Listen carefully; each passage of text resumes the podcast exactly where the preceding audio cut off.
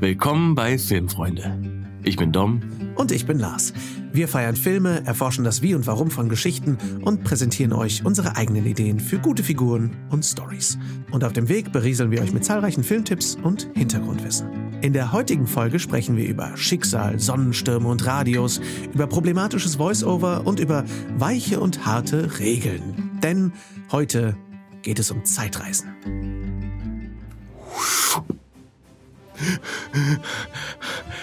Was für ein Tag ist heute?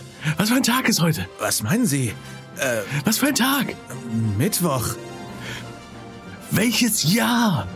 Welches Jahr? Äh, äh, ähm, ganz normal, 1953. Es hat funktioniert. Oh Gott, es hat funktioniert. Ungefähr so. Ungefähr so würde So. ich sagen. So muss ein, das muss ein Zeitreisefilm beinhalten.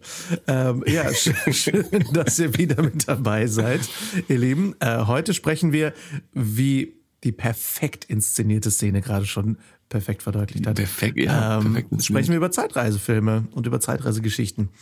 Und ich freue mich sehr drauf und bin gleichzeitig ultra nervös, weil wir natürlich wieder einen Pitch präsentieren werden im zweiten Teil dieser Uh, ja, ja, und stimmt. ähm, mein Pitch ist nicht so ausgereift, wie ich gerne hätte. Vor allem haben wir im Vorfeld schon besprochen, ähm, es gibt jetzt nicht so viele Zeitreisefilme. Über welche sollen wir denn sprechen? Und unsere Liste von möglichen Filmen, über die wir sprechen können, beträgt ungefähr 25 Filme.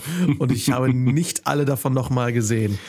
Ich habe auch nicht alle davon gesehen. Das ist auch nicht wirklich so wichtig. Wir sprechen ja heute ein bisschen erstmal über die Theorie, wie funktionieren so Zeitreisenfilme. Und ich finde, es gibt eigentlich so einfach so zwei, drei wichtige Punkte, die wir abhaken müssen und dann haben wir das. Ähm, und beim Pitch, ich habe es beim Pitch ehrlich gesagt so gemacht, wie wir das auch am Anfang gemacht haben. Ich habe eine grobe Idee, die wir, glaube ich, zusammen mit noch ein bisschen Leben reinfüllen können. Ja, ich glaube, ich, ich, Und ich glaube, das hast habe du das Gefühl, dass deine grobe Idee etwas ausgereifter ist als meine. Ich habe lustigerweise gestern Abend, bevor wir äh, jetzt heute in die Aufnahme gegangen sind, habe ich gestern Abend gedacht, gucke ich noch einen Zeitreisefilm? Nein, ich habe nochmal John Wick 3 angefangen zu gucken. Und interessanterweise hat das aber meine Zeitreise-Pitch-Idee gefüttert. Schön, Ja. schön, schön, schön. Ja, weil ähm, da sind wir auch vielleicht schon direkt beim Thema. Also, ich finde, ich habe so versucht, das ein bisschen für mich zu formulieren, ja. Und ich finde, dass Zeitreisenfilme eigentlich ein bisschen den gleichen Regeln unterliegen wie Superheldenfilme. Oh, voll. In der Form, dass die Zeitreise selber ist ja eine, ist ein Zaubertrick, ist eine Superkraft. Ja.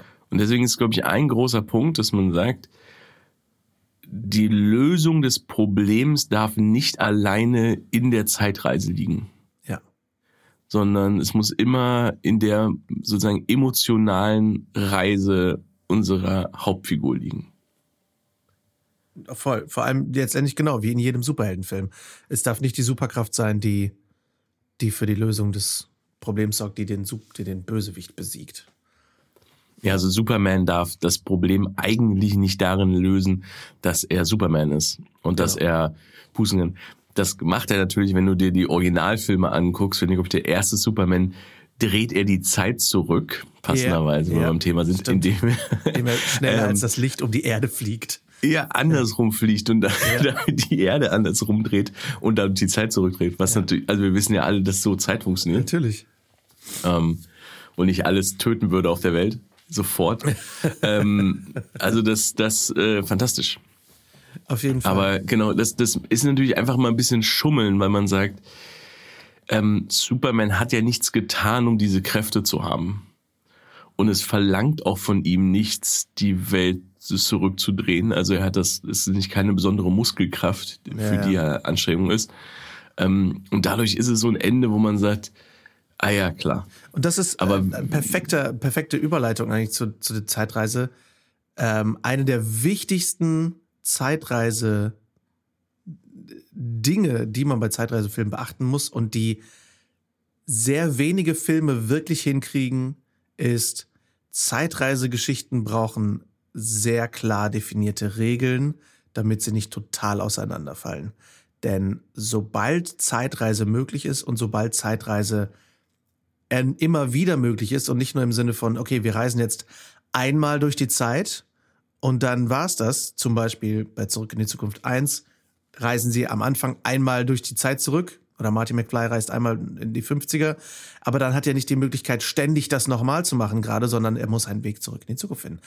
Wenn man aber zum Beispiel, keine Ahnung, einen Zeitumkehrer hat, wie bei Harry Potter, ja, genau. und du könntest theoretisch jederzeit zurückreisen, zerbrechen die Regeln, weil du einfach keinerlei Konsequenzen mehr spüren musst, weil du theoretisch jederzeit zurückgehen kannst, um die Zeit zu verändern. Ja, weil da, da haben wir ein bisschen das Roadrunner-Problem. Ne?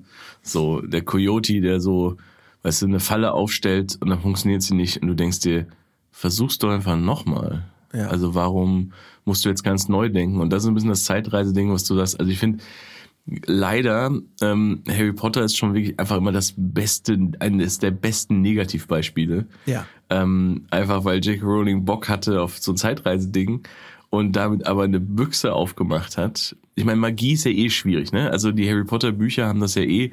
Ja. Ich meine, es sind Kinderbücher, aber irgendwann werden es Jugend, irgendwann werden es man Jugend. niemals vergessen, dass wir als wie viele erwachsene Menschen ernsthaft über die Logik von Kinderbüchern reden. Sagen, Ja, das, ich- das also- funktioniert doch überhaupt nicht. Ich, ich, ich liebe, ich meine, ich liebe es, Harry Potter auseinanderzunehmen, Ach, weil es ist, ein, weil es, aber es ist, es ist okay, weil es sind Jugendbücher und es sind Fantasy-Bücher und das ist schon alles in Ordnung. ist, was mich übrigens beide- dazu, dazu bringt, dass wir unbedingt nochmal irgendwann über äh, die Vor- und Nachteile von einem Hard Magic System und einem Soft Magic System reden. Also was Wir sind solche Nerds. solche ja, fucking Auf jeden Fall. Äh, also wo, aber das ist, genau wie Hard Sci-Fi und Soft Sci-Fi. Ne? Also nur für euch kurz zur Erklärung da zu Hause. Ähm, da, quasi wo, wo, welche Vorteile in einer Geschichte hat man, wenn man die Regeln ganz klar definiert und wann ist es besser, die Regeln nicht ganz klar zu definieren. Also ein weiches Magiesystem quasi zu haben. Aber ja, Ja, also, also das ist so ein bisschen, wir beiden kennen das ja durch, durch Rollenspiel, ähm, wie schwierig es ist, ähm, Logik in Magie sozusagen reinzubringen. Deswegen alles gut, die JK hat das schon alles so verdient, äh, auch wenn wir sie jetzt gerade ein bisschen schwierig finden. Aber ähm, wir klammern sie jetzt mal aus. Was im dritten Harry Potter Teil einfach ist, ähm, für alle, die kein Harry Potter gelesen haben und geguckt haben, ist auch vollkommen in Ordnung, glaubt mir. Ähm, kriegt, kriegt halt eine Schülerin eine Halskette, mit der sie die Zeit zurückdrehen kann, damit sie mehr Klassen, damit sie mehr Stunden haben kann, als es Tage am, gibt. Also sie will so viele, ähm, so viel Unterricht machen, so eine kleine Streberin, ähm, dass sie mehr Zeit hat. Das, und das ist schon mal das Problem, dass du sagst, okay, ihr gebt einer Schülerin, damit sie einfach mehr haben kann, gebt ihr ihr eine Zeitmaschine um den Hals. Also wirklich eine Zeitmaschine, die nur verlangt, dass sie einen kleinen, dass sie, dass sie einmal an so einer Sanduhr dreht. Und dann dreht sich die Zeit zurück für sie. Und sie kann an zwei Orten gleichzeitig existieren. Also die Tatsache, dass sie das einfach an Schüler rausgeben, die, ähm, die deren Stundenplan nicht vernünftig geplant ist. ja, aber ich denke so. oder zu sagen, wegen, äh, wegen einer Balance. Stunde. Work-Life Balance, Ja, Leute. aber wegen einer Stunde, weißt du, ich meine, ist ja auch nur eine Stunde, die sie länger. Also man sagt, dann. Ja, wobei sie belegt ja dann irgendwie ganz viele andere Klassen noch, ne? Also Ah ja, ist stimmt, stimmt, sie belegt dann, ganz und sie wird ja immer müder. Sie wird ja total kaputt über das Schuljahr und so. Man denkt Ja, auch, stimmt, stimmt. Ja, Das große Geheimnis. Eine super, Ja. super Idee von euch Lehrkräften, dass ihr eure Schülerinnen Genau. hart überfordert, ihr Arschlöcher. Genau, Aber ich denke, gutes Beispiel. Aber ähm, das Problem ist einfach, dass die Existenz dieser Halsketten super viele Sachen zerstört, die dann später passieren. Ja. Weil wirklich im nächsten Buch stirbt ein Schüler und Voldemort kommt zurück. Wo ich halt sage, warum hat Dumbledore nicht so eine Halskette umhängen? Die ganze Zeit. Also, als, also wenn man das Oder- als Schüler gibt, als Dumbledore ich sich, eine. Okay, wir haben diese Schülerin, die könnte etwas mehr Stunden machen. Und wir haben den Jungen, der überlebt hat, unsere Titelfigur, die konstant gegen einen massiven Bösewicht kämpfen muss. Wem geben wir diese Halskette? Ja, aber vor allem, sie vielleicht Harry, dem die ganze Zeit Shit passiert. ich denke dann so, ich denke mir einfach bei, ähm, bei äh, dem vierten Teil, es ist einfach, äh, das ist so, einfach nur weil es ja der ist, der direkt danach kommt, ist es so, ah, jemand hat den, hat Harrys Namen in den Goblet of Fire geworfen. Äh, äh, so in den Feuerkelch. Hm, sollen wir Harrys Leben riskieren, um rauszufinden, wer es war? Ja, oder wir nehmen uns einen Time-Turner, drehen ihn eine Stunde zurück. Und gehen und, dahin und äh, gucken und nach, wer es war. Gu gucken nach, wer es war. gucken einfach nachts, wer hat es denn reingeworfen. Und wenn, wenn dann sozusagen die Kinder im Labyrinth verschwinden und äh, Harry auftaucht und sagt, Voldemort hat vor ungefähr 20 Minuten ein Ritual vollzogen und ist zurückgekommen und hat Diggory umgebracht, dass man sagt, alles gut, ich drehe eine Stunde zurück und sage, äh, der, der, das Ding ist übrigens ein Portkey, das benutzen wir nicht. Ja. Und äh, wir machen das Tournament weiter. Sehr gut. Gut. Wer war eigentlich an dem Key? Hm, ah, ja, interessant. ja, voll. ja, also das sind so Sachen, wo ich denke, immer schwierig, weil du führst eine Möglichkeit ein, die game-breaking ist. Was, so, ne? was uns also eigentlich vor allem zu, zu, dem, zu dem ersten wichtigen Punkt bringt für eine gute Zeitreisegeschichte. Zeitreisen muss schwierig sein. Zeitreisen darf nicht immer wieder zugänglich sein, weil es sonst, ähm, weil es sonst schnell die Logik der Welt bricht. Es, äh, erst recht, wenn man, wenn es sich noch um andere Dinge dreht in der Geschichte als um Zeitreisen.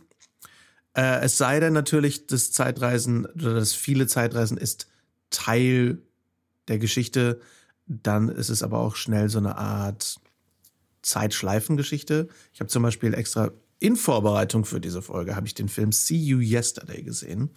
Äh, habe ich auch gesehen. Ähm, sehr gutes Beispiel für äh, das, was du gerade anbringst. Ja, ja also da äh, geht es um eine, äh, ein junges Mädchen, deren Bruder ähm, umgebracht wird und die dann quasi immer wieder zurückreisen möchte, um ihn in irgendeiner Form zu retten. Ähm, der Film hat mich leider nicht so gecatcht, wie ich dachte, dass ich, ich wollte sehr, dass, dass er mich catcht. Ja. Und er hat einen wundervollen Gastauftritt von Michael J. Fox am Anfang. letzte, letzte große Rolle, ne? Echt? Offiziell. Ach, eigentlich, eigentlich for the retirement. Ach krass. Auch eine schöne Rolle, ne? Ach voll, also, er spielt den, den, den, Lehrer, der ihnen was über Zeitreisen erzählt und, und dann, als sie weggehen, sagt er, Time Travel, Great Scott. Das ist schon ganz wunderbar. Ja. Also ich glaube, der Film hat eben das Problem für mich, er hat eine äh, existiert in einer fantastischen Welt und man sieht, dass die Macher diese Welt lieben. Ja. Die Kultur lieben, dass das deren Nachbarschaft ist, das ist alles da, es ist wunderschön. Sehr emotionales Thema, großes Thema drumherum. Und ich finde, das große Problem, was dieser Film hat, ist, dass er ab einer gewissen, also er braucht extrem lange, um loszugehen. Ja. Ja. Dann wird er sehr vorhersehbar und dann finde ich, hat er ein sehr schwaches Ende für das, was er ist, weil er so viele Sachen aufbaut. Ganz viel sind wir so ein bisschen bei Planting und Payoff, ne? So viele, also so viele Informationen am Anfang setzt, die dann später aber nicht vernünftig wieder auftauchen. Ja. Also nicht zu einer zufriedenstellenden Art und Weise wieder auftauchen. Ja. Und das ist, auch das ist ein wichtiges Merkmal von guter Zeitreisegeschichte, wenn du Sachen, deshalb ist zum Beispiel Zurück in die Zukunft eins auch äh, ein vieler, an vielerorts ein Beispiel für gutes Drehbuch und gute Struktur, ja. äh, weil in Zurück in die Zukunft, den ich auch jetzt nochmal geschaut habe hierfür, wird so viel etabliert im ersten Akt, was sich, was ganz wichtig ist für die, für die spätere Geschichte. Du hast die Beziehung von Marty, unserer Hauptfigur, zu seinen Eltern, denen er natürlich in der Vergangenheit begegnet, super wichtig. Aber auch Kleinigkeiten, wie zum Beispiel den Onkel, der hinter Gittern sitzt und später, als er dann äh, in die Zeit zurückreist und seine junge Elternfamilie trifft und der Onkel ist noch ein Baby und er sitzt die ganze Zeit in seinem Laufstall und will da nicht raus und und Marty ja, sagt, ja, gewöhn dich schon mal dran, hinter Gittern zu sitzen. Geil. Also so Kleinigkeiten. Du hast den, äh, ja. äh, den, den ähm, Bürgermeister in den 80ern, der in den 50ern noch irgendwie den Boden wischt in einem Diner, wo Marty ist. Und dem Marty dann sagt, ja, sie werden es noch mal, also ich, vielleicht werden sie auch irgendwann Bürgermeister. Und so Kleinigkeiten ja. und sowas am laufenden Band macht das Ganze natürlich extrem befriedigend, weil du ganz viele Informationen am Anfang gefüttert bekommst und die dann sich später auszahlen. Deswegen nennt sich das Ganze dann eben auch Plant für Pflanzen und Payoff für Auszahlung. Und das ja. macht es sehr, sehr zufriedenstellend. Ja, und was, was du gerade schon gesagt hast, was bei äh, Back to the Future einfach so gut ist, ist, dass es eine Maschine ist, die einmal funktioniert und er dafür sozusagen, also schon, was ja schon mal super ist, Doc hat dafür, brauchte er Plutonium was er von Terroristen gekauft hat, Ja. im Tausch gegen eine, eine nicht funktionierende Bombe, wofür sie jetzt kommen. Also es hat auch wieder eine Folge. Ne? Also das Plutonium zu bekommen war schon ein großes Problem. Und dann ist es ist der ganze Film aber eigentlich darüber, naja, wir werden kein Plutonium finden in der Vergangenheit. Aber wir wissen genau, zu welcher Minute oder Sekunde wissen wir, wann ein Blitz einschlagen wird und zwar wo. Und das können wir nutzen, um zurückzufliegen Ja. äh, oder zurück, dich zurückzuschicken. Das heißt, Zeitreise ist nur einmal, das Reisen selber kommt eigentlich nur einmal vor und dann noch einmal und das war's. Und man sagt, okay, nur einmal beim Test am Anfang. Ähm, dass man aber einfach sagt, das ist, äh, es ist daher eben auch nicht, dass die Lösung des Problems selber ist nicht die Zeitmaschine, sondern die Zeitmaschine im richtigen Moment zu nutzen, ähm, ist sozusagen die Lösung, um wieder zurückzukommen. Aber die Zeitreise selber hat auch eben ein Problem im Zeitkontinuum ausgelöst. Und jetzt muss Marty erstmal dafür sorgen, dass er überhaupt existiert, wenn er in die Zukunft zurückreist. Ähm, genau, aber das ist eben ein perfekter Film, weil die Zeitreise selber nicht ständig Probleme lösen kann. Genau. Und bei See You Yesterday ist es halt, sie können, am Anfang können sie nur einen Tag zurückreisen, dann fummelt sie an der Maschine rum, dann können sie irgendwie zwei Tage zurückreisen, was irgendwie hilft, um Probleme zu lösen. Sie hat, um den Bruder zu retten. Sie sind aber immer nur zehn Minuten in der Vergangenheit. Sie können nur zehn Minuten in der Vergangenheit sein. Ähm, und es ist dann trotzdem so, dass man sagt, das Problem selber ist aber eigentlich nicht komplex genug, dass, äh, also komplex genug, dass ich nicht verstehe, warum sie es nicht gelöst bekommt. Vor allem, weil wir dann auch mal noch in so einer Welt leben, wo Leute Handys haben Ja. ne, und so. Also ähm, das ist auch schon mal schwieriger heutzutage mit unserer heutigen Technik. Ist es einfach ein bisschen schwieriger. Das heißt, der Film behandelt sehr gut das Thema von ähm, Diskriminierung äh, von Afroamerikanern äh, von der Polizei und was das so bedeutet gesellschaftlich. Ähm, macht das fantastisch, aber Zeitreise selber behandelt er einfach nicht gut und legt dann auch falsche Prioritäten, weil ich finde, der Film nimmt sich unglaublich viel Zeit, dir zu erklären, wie die Zeitreisemaschine funktioniert, die ich mir lieber gespart hätte für ein bisschen mehr Plot. Ja. So, also Und gleichzeitig hätte er am Anfang hätte er schneller zur Sache kommen müssen dafür, Ja. dass es ein Film ist, der so viel Zeitreisefilm verspricht. So, also da, Ja, und äh, vor allem er führt halt ganz viele Sachen ein. Also zum Beispiel, was so ganz verrückt ist, weil, um dann mal eine Brücke zu schlagen zu About Time, den du gesehen ja, hast, ja. Du hast den, ähm, du hast den mehr im Kopf als ich, aber bei See You Yesterday wird eingeführt, dass der Vater gestorben ist. Und er bekommt so ein, er bekommt auch eine richtig große Szene, der tote Vater, dass der Bruder die äh, Hundemarke trägt und die Tochter hat ähm, so ein Abzeichen, was der Vater bekommen hat im Krieg.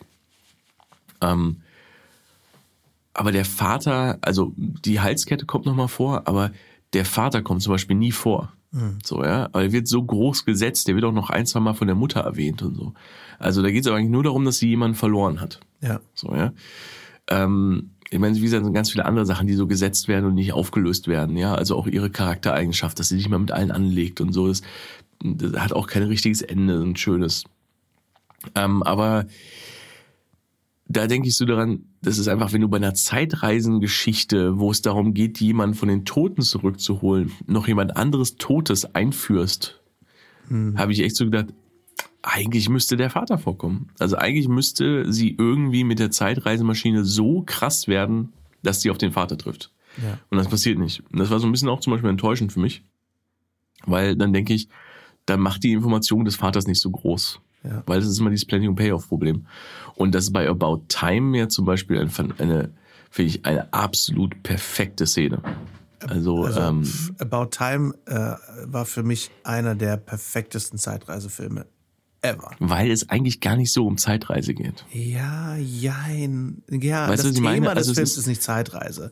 Genau, genau. Also das finde ich ist immer schon dafür gut. wird extrem viel Zeit gereist. Also äh, als kurze Ja. Zusammenfassung, About Time, äh, alles eine Frage der Zeit im Deutschen äh, als Untertitel. ähm, mit Donald Gleason und äh, Rachel McAdams und Bill Nye und vielen wunderbaren anderen Menschen. Ähm, Robbie. Handelt von, äh, stimmt, Margot Robbie, in, der- stimmt, ähm, handelt von einem äh, jungen Mann, der erfährt, dass äh, sein Vater und alle Männer in der Familie schon immer Zeitreisen können. Und äh, das nutzt er dann, um quasi die große Liebe zu finden und sich durchs Leben zu manövrieren. Es ist eigentlich größtenteils ein Liebesfilm. Ja, Liebeslebensfilm. Liebeslebensfilm, ne? ja. Und Coming of Age. es ist, weil er reist durch die Zeit, indem er sich irgendwo in einen dunklen Ort stellt, die Fäuste zusammenballt und an den Ort denkt, wo er hin will. Und dann reist er halt dahin. Und das ist total geil, weil ich dachte am Anfang, als ich den Film begonnen habe, dachte ich, oh, das wird irgendwann auseinanderbrechen, dieses, dieses Konzept aber es wird sehr schön genutzt. Es ist ein sehr witziger Film und ähm, ja, also er hat mich am Ende vor allem richtig berührt. Ich habe am Ende auch ein bisschen geheult, weil es einfach so, Ja. ich meine, Vater-Sohn-Geschichten erwischen mich eh immer so, aber ähm, einfach ein total großartiger Film ist, der uns halt beibringt, wie wertvoll das Leben ist und wie wertvoll es ist, die Momente des Lebens zu, zu auszuleben. So und das war ein ganz fantastischer Film, der kein super komplexes Zeitreise-Regelsystem gebraucht hat. Die Regeln werden nee. einem erklärt, sie werden einem auch, es kommen ein paar Regeln über den Film dazu, aber es waren kein, es waren ein, zwei Momente, wo ich dachte, hä, Moment, warum macht er das jetzt nicht so und so? Aber es gab keinen Moment, wo ich dachte, hä, er könnte das doch alles jetzt lösen, wenn er einfach durch die Zeit zurückreist. Weil er, schönerweise, er kann sehr einfach durch die Zeit zurückreisen und er macht es auch ganz oft am Anfang, dass er einfach Situationen mehrfach wiederholt. Sagt, no, no, no, das, das versuche ich jetzt noch mal. Und das macht es halt auch sehr witzig, dass man denkt, ja, ich würde, also man wird sehr als Zuschauer in die Situation gesteckt, was würdest du tun? Du würdest die Situation noch mal lösen, ne? Ja, okay, okay, das machen wir jetzt auch. Und äh, das ist sehr, sehr charmant, muss ich sagen. Ja, aber was ich meine ist, dass die großen Konflikte des Films ja nicht durch die Zeitreisemaschine gelöst werden, weil, weil es nicht ein, ah, ich habe äh, das Glas umgekippt und deswegen endet jetzt die Welt, also muss ich zurückgehen und dieses Glas um jederzeit retten, sondern es ist schon einfach ein Coming-of-Age-Film. Das heißt, er legt einfach so den Fokus auf eine andere Stelle, was ich eben auch wieder gut finde. Also die Zeitreise ist hier nur so ein Flavor, der so ein bisschen reinge... Also klar, es ist der ganze Hook, ne? es ist schon die ganze Prämisse, aber am Ende ist es eher ein Herzensfilm, wo das gar nicht so äh, so wichtig ist, ähm, dass man jetzt der Zeitreise zum Beispiel eine Moral geben muss. Ja. Also sie hat eine Moral, aber ähm, da muss man, glaube ich, auch gucken, kommt immer darauf an, wie sie genutzt wird. Was ich nur eben meinte mit der Vaterszene ist, wenn er nochmal zurückgeht und mit seinem Vater Ping-Pong spielt. Oh, fantastisch.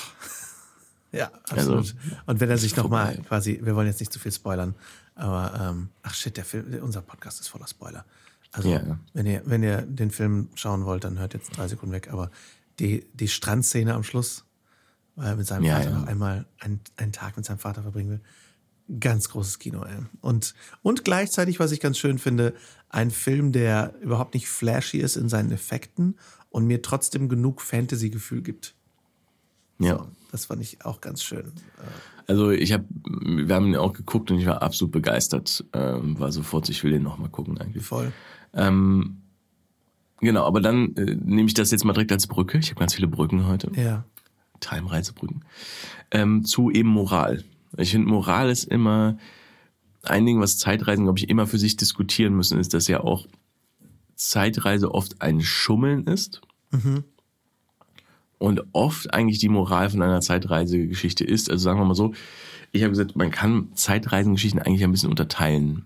In nämlich welche, die sagen, wie bei Zurück in die Zukunft, die sagen, nö, man darf schummeln. Ja, also wenn man sich genug anstrengt, dann darf man schummeln und dann geht's am Ende besser aus als vorher. Und dann gibt's ja Filme, die sagen, äh, oder zum Beispiel ähm, ähm, Everything Everywhere All at Once ist ja auch ein bisschen im Grunde Zeitreisen, in Anführungsstrichen. Also ist eigentlich Multiverse, aber Multiverse und Zeitreise Es gehen ja auch ein bisschen Hand in Hand ja. Äh, von der von der Technik. Dann hast du Geschichten, die sagen, die Tatsache, dass du es überhaupt versuchst, ist etwas, was so krass zu bestrafen ist, dass alles un- untergehen muss. So Butterfly-Effekt, Hm. Ja, ne, ja, wo man sagt halt, äh, du hast du hast dich in Gottes Kraft eingesetzt und dafür werden wir dich jetzt zerstören. Ja, Butterfly Effect Und es gibt natürlich- der negativsten Depri-Filme, die ich je gesehen habe. Total, ja.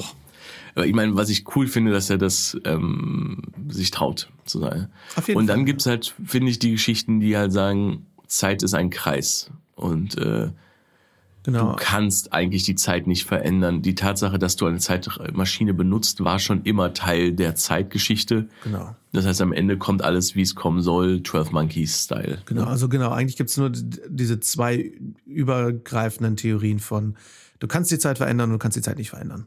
Ne? Also, ähm, und das sorgt für sehr unterschiedliche Zeitreisefilme. Ja. Letztendlich, weil das eine ist sehr. Richtung Schicksal und, und das ist dann die Moral und die andere ist halt, was machst du damit, mit diesen Entscheidungen? Genau. Also, the future is written, the future is unwritten. Und das ist so, finde ich auch immer die große Moralfrage. Ne? Du hast Filme, die die Moral mit sich tragen, dass sie sagen, du kannst die Zeit nicht zurückdrehen, was ja immer ein sehr klassisches Thema ist, einfach zu sagen, äh, wir haben alle, wir haben alle Sachen, die wir bereuen, wir haben alle Sachen, die wir nochmal gerne anders machen würden, about time. Ja. Und ist die Frage, sagt der Film, ja, aber so läuft's nicht, du darfst nicht nochmal und du musst klarkommen mit deiner Vergangenheit und musst es machen.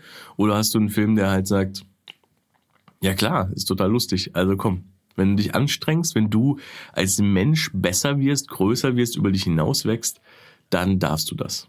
Ja. Hast du, ähm, hast du, ich gebe dir mal einen Zeitreisefilm, den du auf keinen Fall geguckt hast, weil er überhaupt nicht darunter funktioniert. Hast du The Kid gesehen mit Bruce Willis? Nee. Nee, habe ich nicht.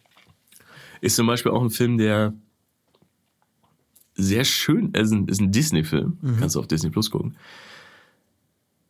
Bruce Willis bekommt sozusagen Besuch von einem kleinen Jungen und dieser kleine Junge ist er als Kind. Und er ist einfach plötzlich als Kind taucht er in der, in der Jetztzeit auf und weiß auch nicht, was das soll. Und Bruce Willis weiß auch nicht, wo man da ist. Und aber im Grunde ist es wirklich das Thema, dass er sich mit seinem inneren Kind auseinandersetzen muss. Ach cool. Und äh, der Film wird am Ende echt sehr emotional, sehr schön und emotional. Also mehr als man es denkt. Aber es ist eben auch sowas, wo man sagt, da ist die Moral halt einfach, wenn du emotional dich weiterentwickelst, dann darf es besser werden. Was ich persönlich eine schöne Moral finde, ne? dass man einfach sagt, wenn Leute wirklich über sich hinauswachsen, dann, dürf, dann darf es besser werden. Weil das ist ja auch die Moral von jedem anderen Film Ja. dass man sagt, äh, wenn du wirklich über deinen Schatten springst, dann kommst du ins Licht, ob du dafür eine Zeitreisemaschine benutzt oder nicht. Hm. Und dieses, das andere ist aber, wenn man sagt, ich möchte mich wirklich mit Zeit beschäftigen, mit diesem Phänomen Zeit beschäftigen, dann ist es ja oft eher die Moral, dass man sagt, Predestination, alles ist vorherbestimmt. Ja. Ja, genau. Obwohl der Predestination ja schon so ein bisschen mit der Idee spielt von, aber lässt es sich vielleicht doch brechen. Ne? Also das ist ja schon, am Ende wird es ja schon rausgelassen Ja. mit, Also wer weiß. Für, für alle, ich glaube, über den werden wir heute gar nicht so viel sprechen, aber für alle, die Zeitreisefilme mögen, guckt euch bitte den Film Predestination an mit Ethan Hawke. Einer der geilsten Zeitreise-Enden. Auf jeden Fall. Wo man. Ja, also so ein paar es Mal ist eh, eh ein Film. Was? Es ist ein geiles Ende, wo man denkt, hä? Ja, wo man, man denkt, ah, jetzt muss ich den Film nochmal gucken. Es ist vor allem ein Film, weil ich so beeindruckend finde, ähm, mit äh, Sarah Snook, Ja. sagt man wahrscheinlich den Nachnamen. Erster größer. die, die, ja, wo ich echt so denke, die natürlich, ne, inzwischen ist sie natürlich riesig wegen äh, Succession. Ja. Ja, weil es einfach so äh, die beliebteste gefühlt Fernsehserie gerade in Amerika ist. Ja. Aber als ich diesen Film damals gesehen habe, habe ich gedacht, warum ist das kein Star? Ja, ja, die eine wahnsinnige Schauspielerin. Das ist eine Leistung, diese Rolle. Das ist fantastisch. Absoluter Wahnsinn. Aber ja, also Predestination ist auf jeden Fall ein Hammer-Zeitreisefilm, würde ich sagen. Auf jeden Fall.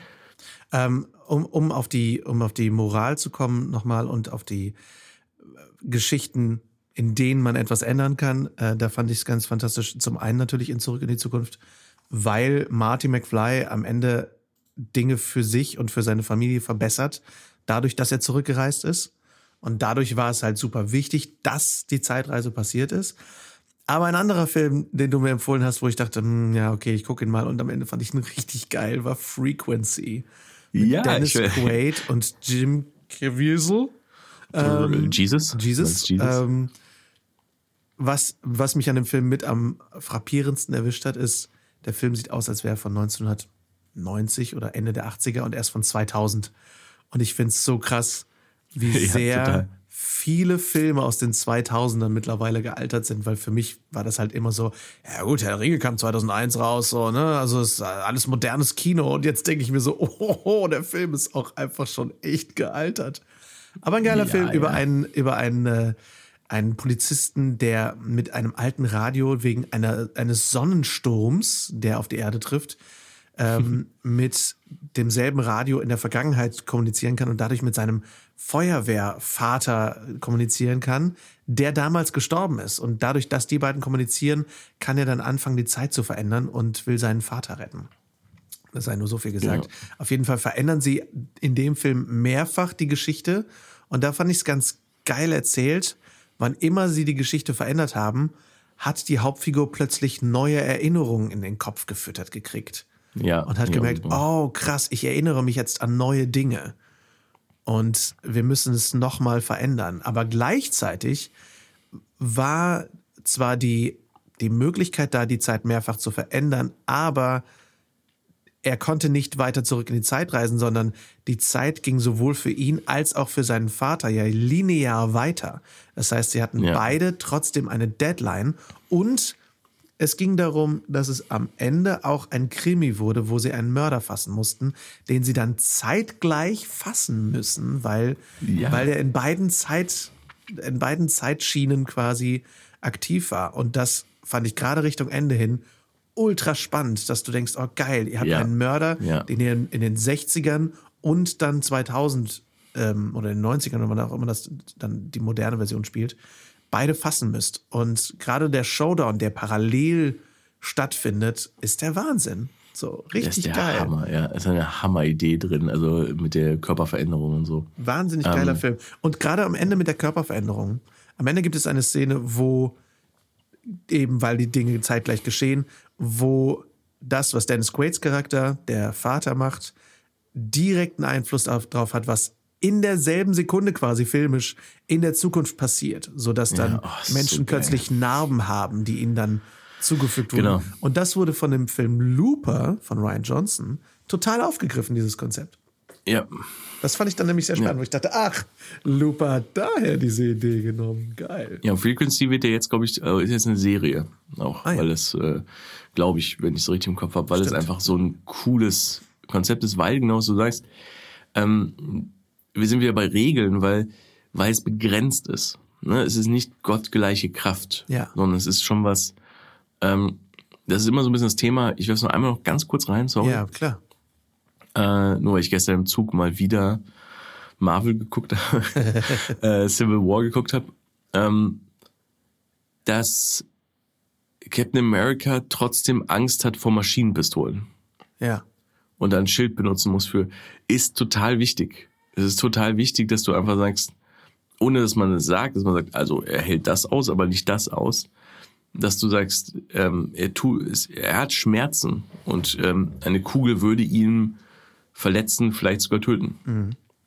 Was total wichtig ist, damit du weißt, ah, okay, also der ist stärker und er ist schneller als andere Menschen, aber er ist nicht unbesiegbar. Und dadurch gibt, äh, hast du ähm, eine Grenze. Und genauso ist es bei Frequency einfach super genau, was du sagst. Wir können nicht nochmals versuchen. Genau. Eigentlich ist Und es alles keine hat wirklich Konsequenzen. Zeitreisegeschichte, sondern Ja. eine Zeitkommunikationsgeschichte. Mein Lieblingsding dabei ist immer noch, dass, er Dennis Quaid äh, wird an Lungenkrebs sterben Papa, du musst aufhören zu rauchen. Also, ich höre doch nicht auf zu rauchen. Und ich denke so, du sprichst mit deinem Sohn in der Zukunft. Ja. Kannst du bitte einfach aufhören zu rauchen? Ja, total geil. Aber was ich auch Das geil finde, ist, er hört dann auch auf zu rauchen und dann, dadurch stirbt er dann auch nicht mehr an Lungenkrebs. weil er, Nee, nee, klar, So, die, so. Weil die, die 30 Zigaretten am Tag, die er vorher geraucht hat, waren scheißegal. Aber ja, ist voll. Aber ja. das waren total viele schöne Momente. Und gleichzeitig geht es dann eben auch darum, ähm, dass während des Films das, der Plot ist das eine und der Krimi-Plot und all das. Das andere ist auch wieder das Thema, äh, ist die Beziehung von dem Vater zu seinem Sohn. Und was ist der Sohn für ein Mensch geworden? Und dass der Sohn versucht, ein besserer Mensch zu werden im Laufe der Geschichte. weil er am Anfang so verloren war. Das äh, fand, Ja. ich, fand ich auch sehr beeindruckend. Das, äh, ja, also wirklich ein sehr, sehr, sehr solider Film. So, das fand ich echt gut, äh, den man auch sehr gut nochmal gucken kann. Auf jeden Fall. Ähm, und um auf Looper zu kommen übrigens, Ja. da sind wir dann in einem in einer Zeitreisetheorie, die sehr klar sagt, die Zukunft ist schon geschrieben und du kannst nichts verändern, obwohl sich konstant Dinge ja verändern, äh, dadurch, dass Zeitreisedinge geschehen. Aber auch da ist am Ende, eigentlich sind diese Art von Zeitreisefilme, finde ich, sehr viel darauf ausgelegt, dass du am Anfang viele Plans bekommst, äh, viele, es gibt ja auch den Begriff Chekhovs, Chekhovs Gun, also Chekhovs Pistole aus dem Theater noch, dass man sagt, wenn auf der Bühne eine Pistole zu sehen ist, an der Wand hängt, im ersten Akt, dann muss sie am dritten Akt abgefeuert werden. So, und davon leben, wie wir eben schon gesagt haben, Zeitreisefilme ganz besonders. Und Filme wie Looper, die dann sagen, die Zukunft ist schon geschrieben, finde ich, leben sehr davon, dass man all diese Brotkrumen im Lauf der Geschichte aufnimmt und dadurch sich anfängt, Sachen zusammenzurätseln und am Ende das große Payoff ist, wo man denkt, ah, jetzt, so passt das Puzzle zusammen. Ja, das ist ja meistens, es gibt so ein schönes Zitat, äh, ähm, You will meet your destiny on the way you chose to avoid it. So, Ah, also ja. dieses, du triffst auf dein Schicksal äh, auf dem Weg, den du gegangen bist, um ihm zu entkommen. So, ne? äh, diese, diese Geschichte. Und ähm, das ist, finde ich, so ein typisches Looper-Beispiel, dass man sagt, ich glaube, dass ich die Zukunft verändern kann, indem ich links abbiege und es stellt sich heraus, weil ich links abgebogen bin, passiert genau diese Zukunft, vor der ich weggelaufen bin. Ja. Was du eben sagst, was so ein bisschen dieses Ding ist von, ähm, es wirkt, als ob es keinen Ausweg gibt, aber den gibt es natürlich dann doch in Looper, aber auf eine sehr extreme Art und Weise. Ähm, dass es halt, äh, dass es wahrscheinlich anders ausgehen wird jetzt die Zukunft als gedacht, aber auf eine, wie gesagt, ähm, ja, für einen sehr extremen Preis. Ja, ja, voll. Sozusagen. Stimmt, deswegen Aber ist es genau. eigentlich so eine Art fast Doppel, Doppeltheorie, ne? Dass es auf der einen Genau, Seite sehr ja. viel schon alles geschrieben ist und auf der anderen Seite dann vielleicht doch nicht. Ty typisch, typisch Ryan Johnson. Typisch Ryan Johnson. Ähm, darf ich, ich muss kurz einmal nerden, weil das ist ein Nerd-Podcast. Bitte. Looper ist für mich übrigens ein perfektes Beispiel dafür, dass ich sage, ich wette, im Originalbuch gab es kein Voice-Over und das Voice-Over wurde eingeführt, weil das Studio gesagt hat, Ryan, das checkt kein Mensch. Ja. Weil wenn du den Film anguckst, alle Infos werden die ganze Zeit visuell mitgeteilt. Mit, ähm, dass es Leute gibt, die leichte telekinetische Fähigkeiten haben, wie Zeitreise funktioniert, wer wem bezahlt, wer wen wie bezahlt. Es wird alles visuell erklärt und dann wird wirklich genau über die gleichen Stellen plötzlich Joseph Gordon-Levitt, der einem sagt, "Yeah, some people have telekinetics. Weißt du, wo ich denke so, Stimmt, das ist ja, auch ja, so. ich, ich, ich so sehe das sehr Filmposter. ne? Sehr, Genau, sehr ja, ja. gemacht. Also es ist wirklich was, kannst du noch mal, wenn du es immer noch mal guckst, auf jeden Fall. habe ich so, es gibt, das ist eine typische amerikanische Geschichte. Ähm, das, wir Deutschen kennen das gar nicht so sehr. Bei uns mischt man sich da manchmal nicht so ein. Aber das ist sowas Typisches nur mal für, für euch ähm, bei amerikanischen Filmen. Wenn ein Voice-Over vorkommt, gerade wenn er so am Anfang äh, und am Ende nochmal so ein bisschen eingefügt wird und ihr denkt, hä, der ganze Film hat keinen Voice-Over gehabt, warum habe ich kurz einen am Anfang? Ist es ganz oft, wenn man sagt, wir haben nachher den fertigen Film geguckt und haben gesagt, check, check's nicht. Die Figur muss noch mal, da muss noch mal was gesagt werden und am Ende, das Ende ist irgendwie unzufriedenstellend. Äh, lass uns noch mal ein Voice-Over zusammenpacken, der das noch mal so ein bisschen erklärt, worum es hier geht. Was ja So, weil Voice-Over ist ja sonst was, was eigentlich durchgezogen wird. voll. Guter Punkt. Geil, bei Looper. Ich dachte bei Looper immer so, das Voiceover ist ein bisschen strange, aber da habe ich nie drüber nachgedacht. Super spannender Punkt. Das geht ja sogar so weit bei amerikanischen Filmen, dass sie Pickup-Shoots machen und nochmal ein paar Szenen neu drehen Ja, oder teilweise auch Sachen neu synchronisieren, wo man dann so teilweise sieht, es fällt mir selten auf, aber manchmal sticht es dann so raus, dass du dann quasi eine, eine Overshoulder hast. Du siehst quasi auf, du siehst die Person, die gerade nicht spricht, und die Person, die gerade spricht, ist quasi die, deren Schulter man nur sieht. Und die erklärt aber plötzlich was. So, so ganz schnell, so zwei Sätze, wo du denkst, Ja, Ah, okay, der hat dir schnell was nachsynchronisiert, damit man versteht, was die Story ist. das, das ist bei, wo, wo ich es einmal so geil gemerkt habe, ist bei Scrubs. Scrubs hat das viel. Ähm, vor allem würde ich sagen einfach, dass äh, Donald Faison, der, der Turk spielt, einfach, glaube ich, nicht gut in Nachsynchro war zu der Zeit. ähm, aber äh, weil man es bei dem, finde ich, immer raushört. Ich habe es auch 3000 Mal geguckt.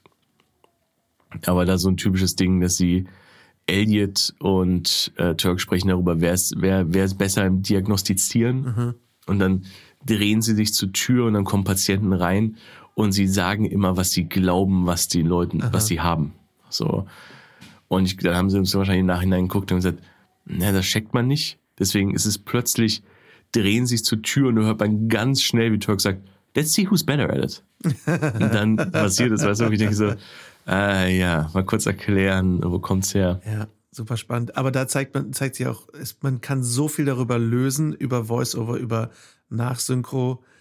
Die Frage ist, macht's den Film besser? Ne? Also das war ja auch ein Riesending damals, äh, um da einen winzigen äh, Abstecher hinzumachen bei Blade Runner. Ähm, der ursprüngliche Blade Runner Cut, also Blade Runner war ja eh ein Riesenflop damals, äh, als er in die Kinos kam. Aber da gab es ja auch, hat das Studio auch gesagt, niemand checkt diesen Film. Und dann gab es ein Voice-Over, wo dann spekuliert wurde, ob Harrison Ford das extra schlecht gemacht hat, weil er keinen Bock hatte und so. ähm, und da gab es halt auch super viel Voice-Over in diesem Film, was dann später im Director's Cut rausgenommen wurde, weil es eigentlich nie drin sein sollte. Und das finde ich zum Beispiel auch sehr spannend, äh, dass sowas Ja. dann auch manchmal reversiert werden kann. Ja, man merkt es, finde ich, ich finde, man merkt es immer, wenn äh, Voice-Over nur am Anfang und am Ende ist und auch wirklich sonst überhaupt nicht in die Geschichte reinpasst, dass man sagt, wieso sollte mir diese Person die Geschichte erzählen? Ja, Weil das genau. ist ja ein bisschen, was Voice-Over sagt. Und du hast klare Beispiele, wo es viel benutzt wird, ne? American Beauty, wo es wirklich klar Teil davon ist, oder äh, die Verurteilten, Ja, Shawshank Redemption, wo es ganz klar ein, ein Stilmittel ist. ja.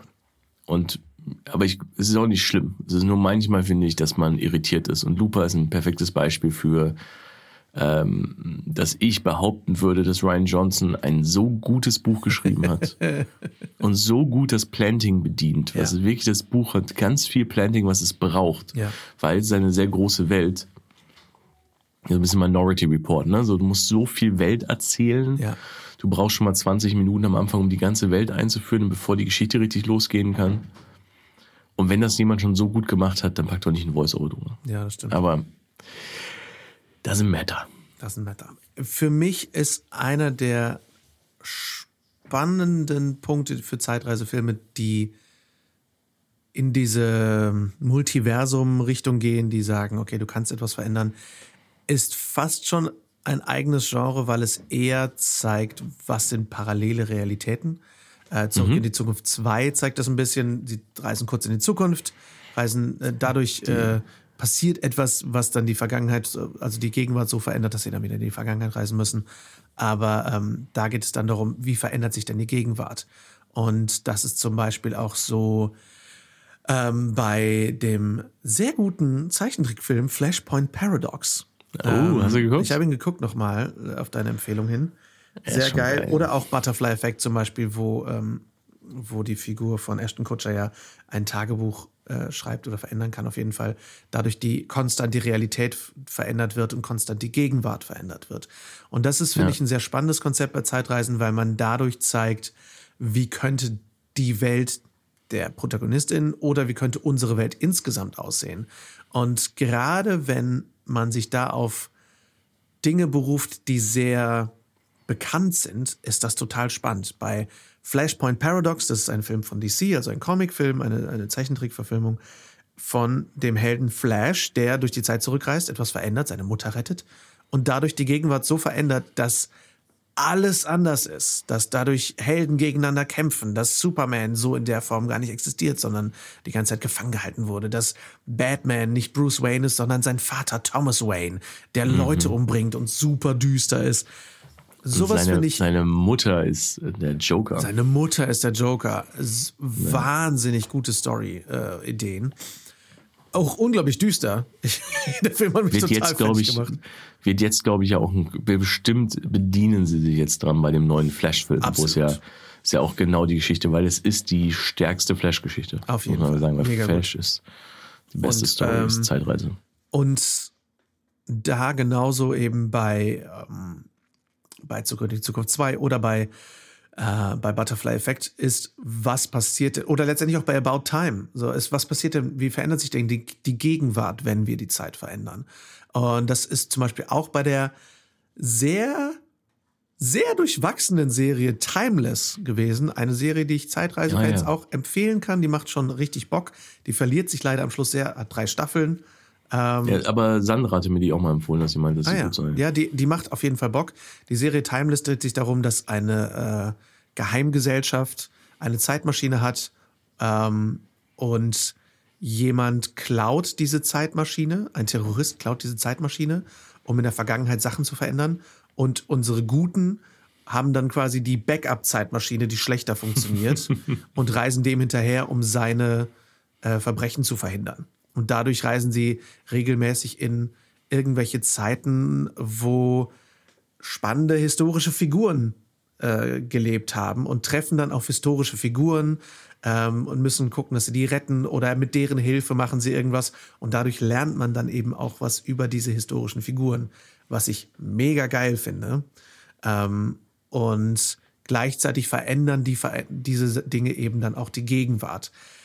Das bricht leider irgendwann so ein bisschen in der Serie, weil diese Serie das Problem bekommt, Moment mal, wenn ihr doch wisst, dass er da war, dann reist doch zehn Minuten vorher da an.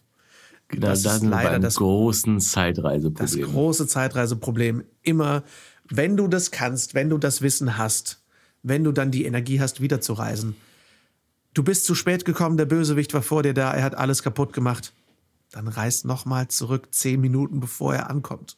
Und dann macht Ja, und das ist so bei zum Beispiel See You Yesterday, was ich meine, was ich ein großes Problem finde, ist, dass sie sagen, wir kommen genau an der gleichen Stelle an, wo wir jetzt stehen. Ja, Und ähm, das machen sie dann, obwohl da immer auch so ein Typ rumhängt, ja? Ja. Wo ich denke, und dann haben die nur zehn Minuten, um das zu verhindern, was verhindert werden muss.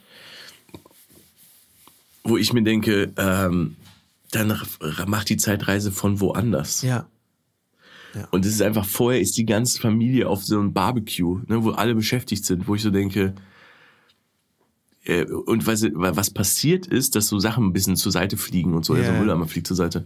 Wo ich denke, macht das bei dem Barbecue Mhm. äh, oben in dem, im Schlafzimmer? Ja, das Schlafzimmer ist zerstört. Who gives a shit, dass du Ja. äh, Stubenarrest bekommst? Dann gehst du runter und sagst zu deinem Bruder, ich brauche jetzt deine Hilfe, ich möchte, dass wir beiden jetzt hier 20 Minuten quatschen ja, und Problem das war's. Ja. Weißt du, so, also das ist so, das ist so blöd, weil ich so denke, es ist so eine offensichtliche Lösung. Und das ist immer das Problem bei Zeitreise, wenn du genau sagen kannst, ähm, ich kann genau entscheiden, zu welcher Sekunde ich irgendwo landen möchte. ja, Das ist so eine krasse Fähigkeit, dass sie immer, glaube ich, in sich selber ein Problem bringt, das genau was du sagst. Warum nicht fünf Sekunden früher da sein? Ja. Ähm, ich weiß noch, wir beiden haben auch mal vor Ewigkeiten nur mal so für so einen Kurzfilm genauso auch über Zeitreisen gequatscht. Und eben, dass man immer so das Thema hat, dieses, wo, man muss immer die Fragen beantworten, woher weiß ich, dass die Person genau zu dieser Sekunde ist, wo genau sie landet. Und wenn ich das weiß, bringt das direkt technisch so viele Komplikationen. ja, voll. Natürlich, und da sind wir wieder ein bisschen bei Soft und Hard, sprechen wir aber nochmal drüber. Soft und Hard sprechen wir beide nochmal. Ist, ähm, es hat daher manchmal Vorteile, gar nicht so detailliert zu sein. Genau. Und gar nicht so viele Informationen Absolut. zu geben. Weil dann kann, also ich würde immer sagen, bei so Geschichten, bei Zeitreisengeschichten, gib mir die Informationen, die ich brauche, die Konflikte erzeugen, die äh, sozusagen Teil der Geschichte sind. Gib mir aber nicht Informationen, die die Logik deines Films dadurch ein bisschen zerbrechen. Genau. Weil wenn man das da so das, anfängt, was zu viel zu erzählen, wird's schwierig. Äh, Ich bin nämlich irgendwann auf den Punkt gekommen, den ich noch bei keiner Zeitreisegeschichte erlebt habe wo ich ein bisschen mich ein bisschen clever fühle. Wenn sie so viel erzählen im Sinne von, wir müssen die genauen Koordinaten haben, nicht nur die Zeitkoordinaten, sondern die exakten Koordinaten, wo wir landen, damit da nicht irgendwas schon steht, denke ich, ja, aber die, also wenn man jetzt mal ganz genau nimmt, äh, wenn ihr den exakten Punkt im dreidimensionalen Universum erreichen müsst, die Erde umkreist die Sonne. Wenn ihr einem falschen Punkt zum falschen Zeitpunkt diese falschen Koordinaten eingibt, landet ihr im Weltraum, weil die Erde zu dem Zeitpunkt eine Viertelumdrehung von der Sonne woanders ist. Es tut mir leid, Lars, aber das gibt es schon. Ja? Es gibt es, glaube ich, nicht in einem Film. Ich glaube, es gibt es nicht in einem Film. Aber du, wie viele andere, bist sehr, sehr schlau und deshalb ist es etwas, was im Internet God damn it. oft das schon mal diskutiert wurde. Ach, schade. Ja, also wurde aber, glaube ich, noch nicht in einem Film Es wurde noch diskutiert. nicht aber in ja. einem Film diskutiert. Nicht in einem Film diskutiert. Aber genau, das ist nämlich ein Riesenproblem, dass man halt sagt, ähm, das war zum Beispiel bei See You Yesterday, das sind genau die gleiche Sache. Und ja, du kannst einen Tag zurückreisen an diese Stelle. Das heißt aber, du musst in deiner Maschine aber eine Kalkulation haben, die weiß, wo diese Stelle gestern um die gleiche Uhrzeit war. Genau. Du brauchst quasi Weil die ist exakten. Geokoordinaten, weil sich die Erde zu dem Zeitpunkt gedreht hat. So und das finde ich sehr, sehr spannend. Ähm, das ist zum Beispiel in einem Buch ein kleines bisschen angerissen, ein Jugendbuch von vor boah, 25 Jahren, Der Kreis der Dämmerung, ein Vier Vierteiler, wo der Held Okay, cool. irgendwann die Fe super geile Runde äh, dreht sich um einen ähm, um ein Jahrhundertkind, ein, ein Kind, das geboren wird, um großes äh, Dunkel abzuschaffen, natürlich eine auserwählten Story. Und es gibt den Kreis der Dämmerung, das sind fün- irgendwie zwölf, äh, zwölf böse Männer, die, die planen, die sich um 1900 treffen oder kurz vor 1900 sagen, okay, im 20. Jahrhundert werden wir die Weltherrschaft an uns reißen. Und die dann für, und dieses Jahrhundertkind wird dann 1900 geboren, um in diesem, wird exakt 100, Jahr, 100 Jahre leben, um in diesen 100 Jahren das Böse abzuwenden. Und der kriegt bestimmte Fähigkeiten mit auf den Weg und so. Unter anderem kann er Dinge verlangsamen. Und irgendwann spricht er mit Einstein und lernt halt über Relativitätstheorie und lalala und kann dann halt anfangen, Dinge in, also lernt dann, wie funktioniert das eigentlich, Dinge zu verlangsamen, lalala, und fängt dann an, Dinge in Relation zur Erdumdrehung zu verlangsamen. Und dadurch kann er Leute halt einfach wegreißen. So, oder kann halt anfangen, Dinge zu levitieren, weil er sagt, okay, ich verlangsame es um die Erdachse um 0,3 Prozent, bla bla bla. Also so Dinge wie überhaupt den Planeten mit in, in, in die Berechnung mit einzubeziehen, machen relativ wenige Zeitreisen. Super Nerd Mode, Ende. Ähm, äh, Das letzte Ding, was ich noch empfehlen würde äh, an unsere Zuschauer, ist, ähm, was in sich gesehen auch ein bisschen Zeitreise ist, äh, und da darf man nicht viel mehr drüber sagen, weil es sonst alles verrät, ist ähm, der Film Arrival übrigens, der ja, ähm, ja. Oh Gott. fantastisch ist, Gott, wo es einfach nur darum geht, äh, um Zeitverständnis. um, A- genau, um Zeitverständnis und einfach, ähm, nun ist ein Film, Aliens kommen auf die Erde und eine Sprachwissenschaftlerin soll versuchen, mit ihnen zu kommunizieren und entdeckt, dass ähm, ihre Sprache ähm, sozusagen Zeit, also äh, äh, mit Zeit zu tun hat und ähm, mehr darf man da nicht sagen, Nee. das ist ein Film, den darf man im Grunde in keinem Podcast besprechen. Wahnsinnsfilm. Aber ähm, ja, äh, Arrival, Arrival ist Arrival, wie immer einer der besten Regisseure der Jetztzeit Ja. macht mit ein paar der besten Leute einen Hammerfilm. Ja, voll. Also kann ich nur empfehlen. Ja. Abschließend vielleicht, äh, bevor wir in unseren Pitch gehen für die nächste Woche, ähm, Mhm. als Untergenre der Zeitreisefilme, wir haben sie schon angesprochen, deswegen will ich es jetzt nicht groß ausbreiten, sind Zeitschleifenfilme. Täglich grüßt das Ja. Murmeltier, ähm, Palm Springs und so weiter ähm, sind sehr gute Zeitreisefilme, weil es da eben darum geht, wie kannst du die Realität verändern, wie kannst du die Gegenwart verändern, aber du bist eben darin gefangen, dass du das auf jeden Fall nochmal erlebst. Und die Zeitmaschine Ja. ist quasi der kuriose Umstand, der, der dich in der Zeitschleife gefangen hält. Und ein super Zeitschleifenfilm, auch wenn ich das Ende irgendwie nie so ganz gecheckt habe, ist ähm, Edge of Tomorrow. Mit Tom Oh Cruise. ja. Ja, ich weiß, warum, ich weiß, was du meinst. Das Ende ist schon ein bisschen krass, weil es halt einfach, weil die Fähigkeit der Zeitreise, die in der Geschichte hervorkommt, aus den Aliens herauskommt. Genau. Und das ist ein Und, Film, wo ich nie äh, ganz verstanden habe. Aber wenn die Aliens doch auch in der Zeit zurückreisen können. So, also äh, ein sehr spannender Film, geiler Actionfilm. auf jeden Fall. Ja. Ähm, aber Basiert auf einem Manga, glaube ich. Ah, Ach krass. Okay. Glaube ich, Manga oder Graphic Novel, glaube ich. Spannend. Auf jeden Fall auch. Meine äh, ich. Live, die, repeat. Und äh, die letzte, meine letzte Empfehlung, die ich, ah, es ist keine Zeitreise und das Hm? ist eigentlich, spoilert ist jetzt schon meine Pitch-Idee, also eine meiner beiden Pitch-Ideen, ist die 90er Jahre Serie Sliders. ja, ja, ja. ja. ähm, wo es darum geht, dass der Held eine, ein Dimensionstor erschaffen kann in eine andere Dimension, in eine Paralleldimension, da etwas verändert in der Pilotfolge und dann wieder nach Hause kommt, aber seine Realität ist verändert. Also das ist eigentlich so ein großes Multiversum-Ding, eine der ersten Multiversum-Stories, wo die Serie darum geht, unsere Gruppe von HeldInnen reist mit einem Tor immer wieder in eine Parallelwelt, wo etwas leicht anders ist als bei uns. Und eine der ersten Folgen ist zum Beispiel, sie kommen nach Amerika und die, äh, die Sowjetunion hat Amerika übernommen. Und sowas. Äh, Finde ich auch ein spannendes Serienkonzept. Ja gut, aber dann würde ich sagen, machen wir für heute Schluss. Yes. Und äh, nächste Woche pitchen wir dann mal unsere Ideen für Oh ja. Zeitreise. Zeitreisefilme sind so, so fun. Es ist so schwierig, da, sich was Gutes auszudenken, aber sie sind eines der spannendsten Genres ever. Wir haben so viele Filme immer noch nicht besprochen, aber es ist. Ja, aber ich finde, wenn es funktioniert, wenn es funktioniert und wenn man die Hausaufgaben macht, ist es Hammer. Voll. Und ich glaube, man kann es sich einfach machen. Was wir jetzt, wir haben ja schon ein paar Sachen verraten. Wir haben es, finde ich, einfach gemacht, um eine gute Zeitreisengeschichte zu erzählen. Ist halt für mich, ähm, äh, die Zeitreise selber darf nicht das Gesamtproblem lösen, Genau. sondern die Lösung muss man aus der Figur selber herauskommen.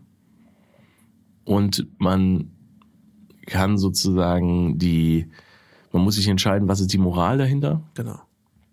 und man selber entscheidet immer oder kann entscheiden durch die Regeln, die man gibt, durch die Tricks, die man gibt, kann man entscheiden äh, oder kann, kann, entscheidet sich, wie gut äh, das, ähm, wie sagt man, ah ja, so kann man es ganz gut ausdrücken.